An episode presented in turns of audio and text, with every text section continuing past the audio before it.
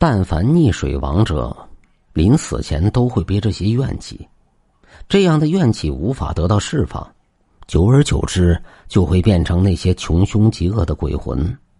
加上在阴冷的水下世界，鬼魂们得不到鬼差的引路，根本就达不到鬼门关，因此幽怨的鬼魂只能在死前的水域中徘徊，等待着下个溺死者的到来来接替他们。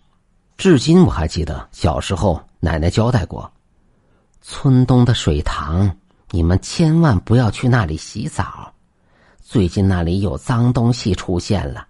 要是下河洗澡，遇上它，就永远也别想回来了。在以前，那水中冤魂未出现的时候，每年的夏天，村东的清水塘边就是人们乘凉的最佳地方。在那塘边，柳树依依，土地庙不远处那棵四季常青的不老松，曾经是我们孩提时留恋的天堂。可自从这塘中出现女鬼之后，这里就变得冷清诡异了，也成为了让人们谈之色变的地方。我还记得李三出事的前几天晚上，在村中老者的眼里，那些死神的信使乌鸦一直蛙啼惨叫着。说来也怪，那乌鸦叫声冷凄凄的，让人感觉毛骨悚然。而从古到今，每当乌鸦惨叫，村里就会有事情发生，像今晚有这样大的动静，村里肯定又要有横来灾祸了。到了第二天，人们又像往常一样去塘边乘凉，而我的这些小伙伴跟着大人也去了那里，在塘边嬉戏着。我玩累了，又光着屁股跑去池塘洗澡。这池塘一直以来都是我们孩子夏天的游乐园，因为这池塘水温暖又不深。所以，直到今天，从来没有发生过溺水事件。我们在塘里嬉戏，在水中翻滚着，接着又比赛潜水，大伙玩的不亦乐乎。就在池塘中央，原本清澈见底的水下，不知道什么时候出现了一个黑黝黝的洞口，仗着水星，我们游到了那洞口上面，顿时感觉到不好，这片水域冷得透骨。而在同一个池塘的其他地方，水还是暖烘烘的。我正要跟大家说：“退回去吧，这里太凉了。”就听见游在我前面不远处的李三惊呼着：“放开我，不要拉我的脚！”接着，他就在水中扑腾了几下，就莫名其妙的沉下去了。水性极好的李三竟然溺水了。在他不远处的我，看见他溺水的全部过程。我看见了他脸上露出惊恐的表情，还有淹死前的惊呼：“放开，别拉我的脚，我不想跟你下去。”就在我转身招呼大家快退回去时，我遇上了一个东西，在我不远处的水下，潜游着一个白衣女人，那惨白的脸上露出诡异的笑容。他在水下速度极快，很快的游到了我身边。就在这时候，我耳边突然听到了冰冷的声音。下去吧，下面的世界很好玩你的朋友还在下面等着你呢。那女人追了上来，我本想甩开她，然后逃命，可是我感觉那双脚好像动弹不起来了。于是我回过头来，只见那惨白的鬼手已经抓住了我的脚腕，那苍白的鬼脸露出凄冷的笑容。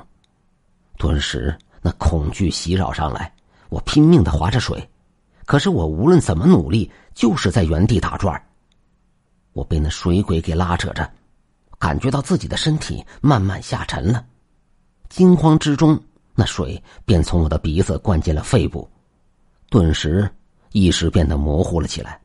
而我眼前出现另外一个场景：李三在前面招呼着我们，大伙儿在田野里奔跑嬉戏着，他的背篓。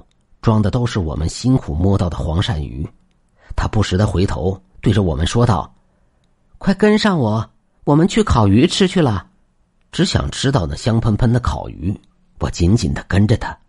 可忽然间，我感觉身后的五龙、十三、唐四等人都消失了。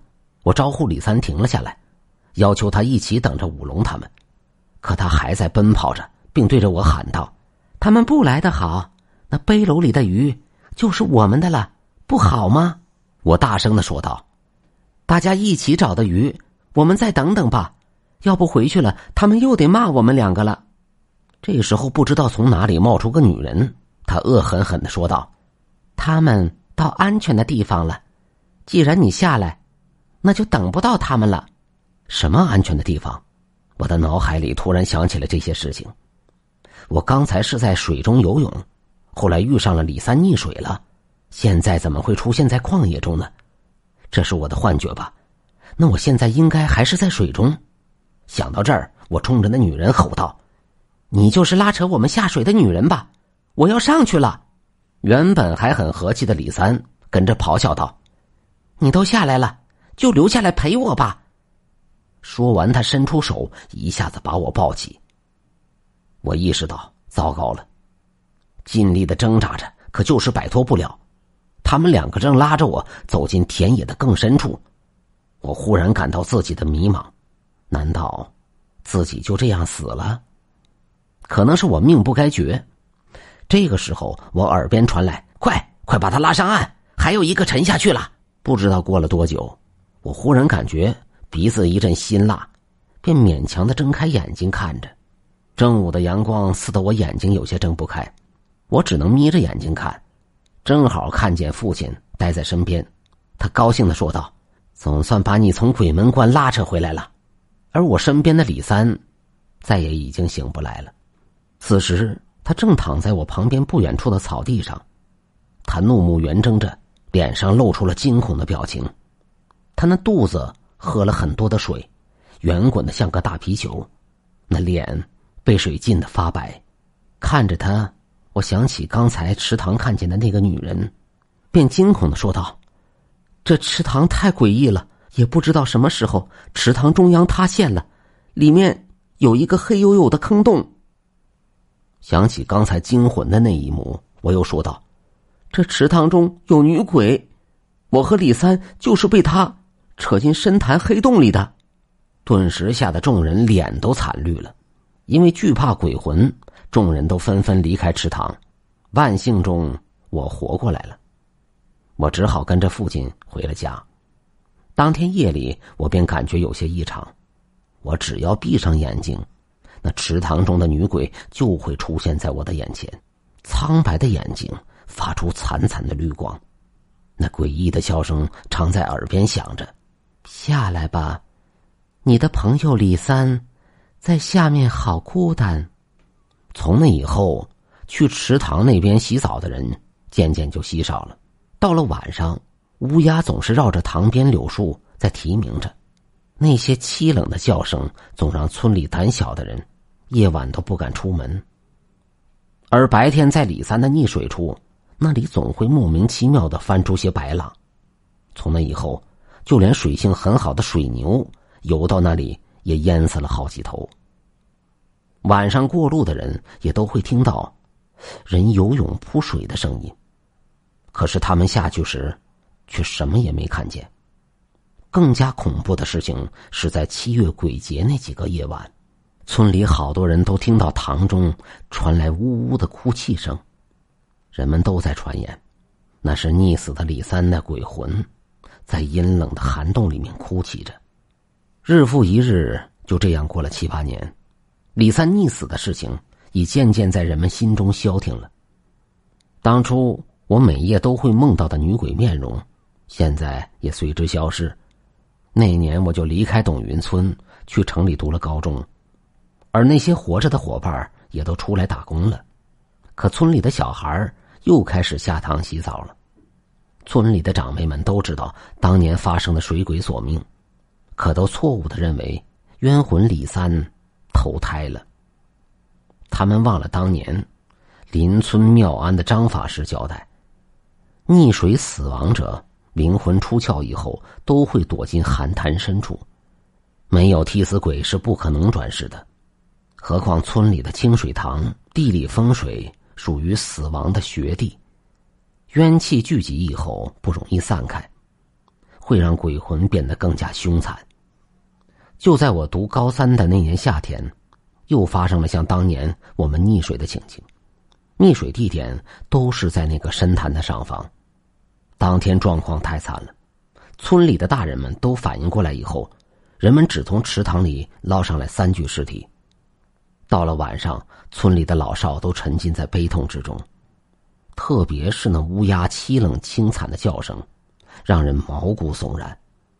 而在村东的池塘里，那诡异的哭泣声，搞得大家人心惶惶的，越来越恐惧了。村里的老辈都知道淹死的人怨气太重，他们会纠结着活着的人，如果不给他们安魂超度，往后会出现更加恐怖怪异的事情。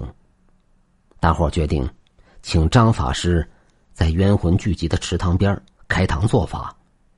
果然，当天张法师来到堂边，就对着大伙说道：“这里冤魂太多了，他们就躲在那个寒潭下面。”那前几年冤死的那些鬼魂都躲在下面。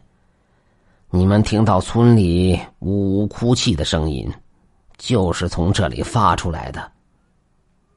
张法师让这众人帮忙起了坛。原本是月朗星稀的夜晚，突然阴风阵阵，吹得人们心里发毛。张法师神色显得有些紧张，他抖擞着身体说道：“潭中住着一个水鬼，凶残的很。”只有动用法术把他赶出去了。于是他把大家事先准备好的钟馗雕像在法坛前开了光。他吩咐到了子时，就把钟馗沉入深潭里。现在的池塘灯火通明，大家都在看着张法师忙活着，而锣鼓队绕着池塘敲打着，就是想激怒这水中之鬼。等他现身之后。人们就用那开了光的钟馗驱赶着他离开这里。到了午夜子时，阴风果然大作起来。张法师赶紧对着大伙说道：“那水鬼要现身了，大家莫要惊慌，你们要抓住时机，把钟馗请到深潭就行了。”张法师刚说完，这时候深潭的水就翻滚了起来，大伙脸上露出了惊恐的表情。快！你们把钟馗抬上木架子，张法师吩咐着大伙把雕像抬到深潭上方，做好了一切的准备。大家刚到了目的地，那只水鬼就现身了。只见水中露出一个黑色人影，那影子漂浮不定，可以清晰的看到那面貌狰狞可怖。那水中的女鬼发出嘤嘤的叫声，大伙被那水中鬼影给吓着了，都忘记该做的事情了。张法师就呼喊着：“快用钟馗砸他，要不他潜回去就麻烦了。”大家回过神来，急忙用力的把那雕像推进深潭里，而那个雕像正好砸到了那鬼影身上。只听见一声凄惨的叫声，那鬼影灰飞烟灭了，而翻滚的白浪慢慢的恢复了平静，夜空的乌云被月光冲淡了，一轮皎洁的明月又挂在了天边。张法师对着大伙说：“，水鬼被开了光的钟馗给砸得魂飞魄散。那几个淹死的小孩等时机成熟，我会想办法超度他们投胎的。”董云村池塘诡异的水鬼故事结束了。